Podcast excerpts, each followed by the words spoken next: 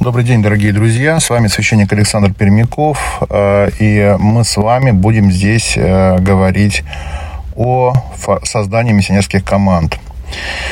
Миссионерская команда – это некий такой тренажер э, общины. То есть мы можем научиться делать миссионерские команды, выполнять какие-то задания простые достаточно, да. Э, миссионерская команда, она не существует долговечно, она где-то существует от 40 там, до 100 дней. И Э, навыки, которые мы приобретаем, находясь в миссионерской команде, они нам потом пригождаются в общинной жизни. Поэтому э, это очень интересный проект, который позволяет нам вовлекать наших близких в церковную жизнь по-настоящему. То есть так, чтобы люди именно обращались ко Христу. То есть сейчас можно часто видеть картину, когда человек говорит, я христианин, я миссионер, там все. Ты его спрашиваешь, а кого ты обратил? А он говорит, да я никого не обращаю. Ну, это похож на врача, который никого не лечит. Миссионер – это тот человек, который именно обращает.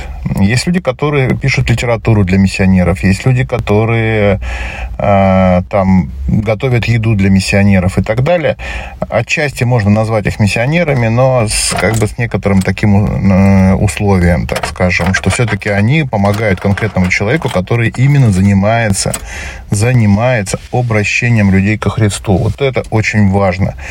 Поэтому миссионерская команда обязательно должна иметь такого одного хотя бы человека, который обращает людей ко Христу. Все остальные могут как-то ему помогать, там, э, быть автоволонтерами, предоставлять свои помещения или еще что-то делать. Э, но важно, чтобы хотя бы один такой человек был. Тогда мы можем говорить о том, что здесь действительно какая-то христианская миссия осуществляется. Что еще нам необходимо для формирования миссионерских команд, кроме людей? Да, вот, э, нам нужны некие специфические знания. Э, самое главное знание, знание о том, что есть спасение. Православие, например, это достаточно сложная религия, в которой очень много разных условий спасения существует. И э, возникает целая проблема сформулировать кратко да, суть православия так, чтобы все необходимые условия спасения там прозвучали. Вот. Э, есть масса вещей, которые факультативные, они претендуют на вхождение в главные вещи и так далее. И часто бывает так, что наоборот, какие-то вещи важные, ценные там, и так далее, они почему-то забываются, либо объясняются опосредованно через какие-то другие вещи, но не, незаметно для человека, который это все слушает, что э, это важно. Да? То есть, ну, например, рождение свыше, тема рождения свыше, духовного рождения, духовного возрождения, она бывает завуалирована какими-то другими словами, может быть, об этом и говорится, но, но вот непонятно для человека. Да? То есть, э, поэтому очень важно, чтобы у вас был свой список э, тезисов, да, э, которые излагали бы смысл э, православного учения как учение о спасении человека, о его э, восстановлении его отношений с Богом. Вот это очень важно.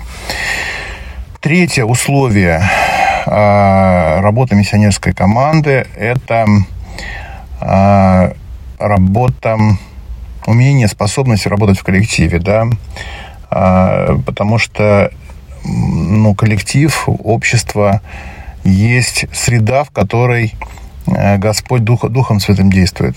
Сказано так, что где двое трое собраны во имя Мое, там и я среди вас. То есть нам очень важно, чтобы Христос среди нас появлялся и являл себя людям, которые к нам приходят. Да? То есть чтобы именно Христа люди встречали.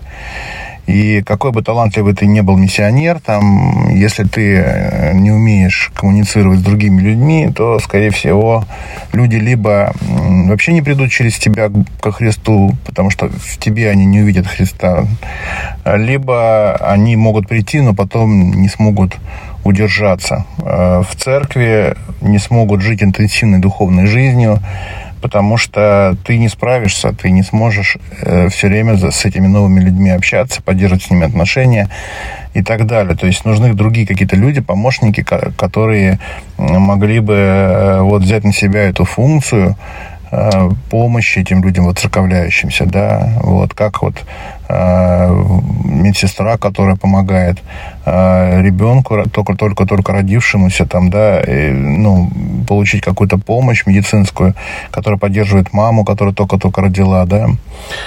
и так далее. То есть нам тоже нужны такие люди, которые помогают э, поддерживать жизнь в новорожденных, духовно новорожденных людях и э, помогают им выжить, помогают им приобрести необходимые навыки для дальнейшей духовной жизни. Но пока на этом я остановлюсь. С вами был священник Александр Пермяков. Э, наш подкаст называется «Миссионерская команда». Э, буду очень благодарен, если будете дальше ну, участвовать в наших беседах.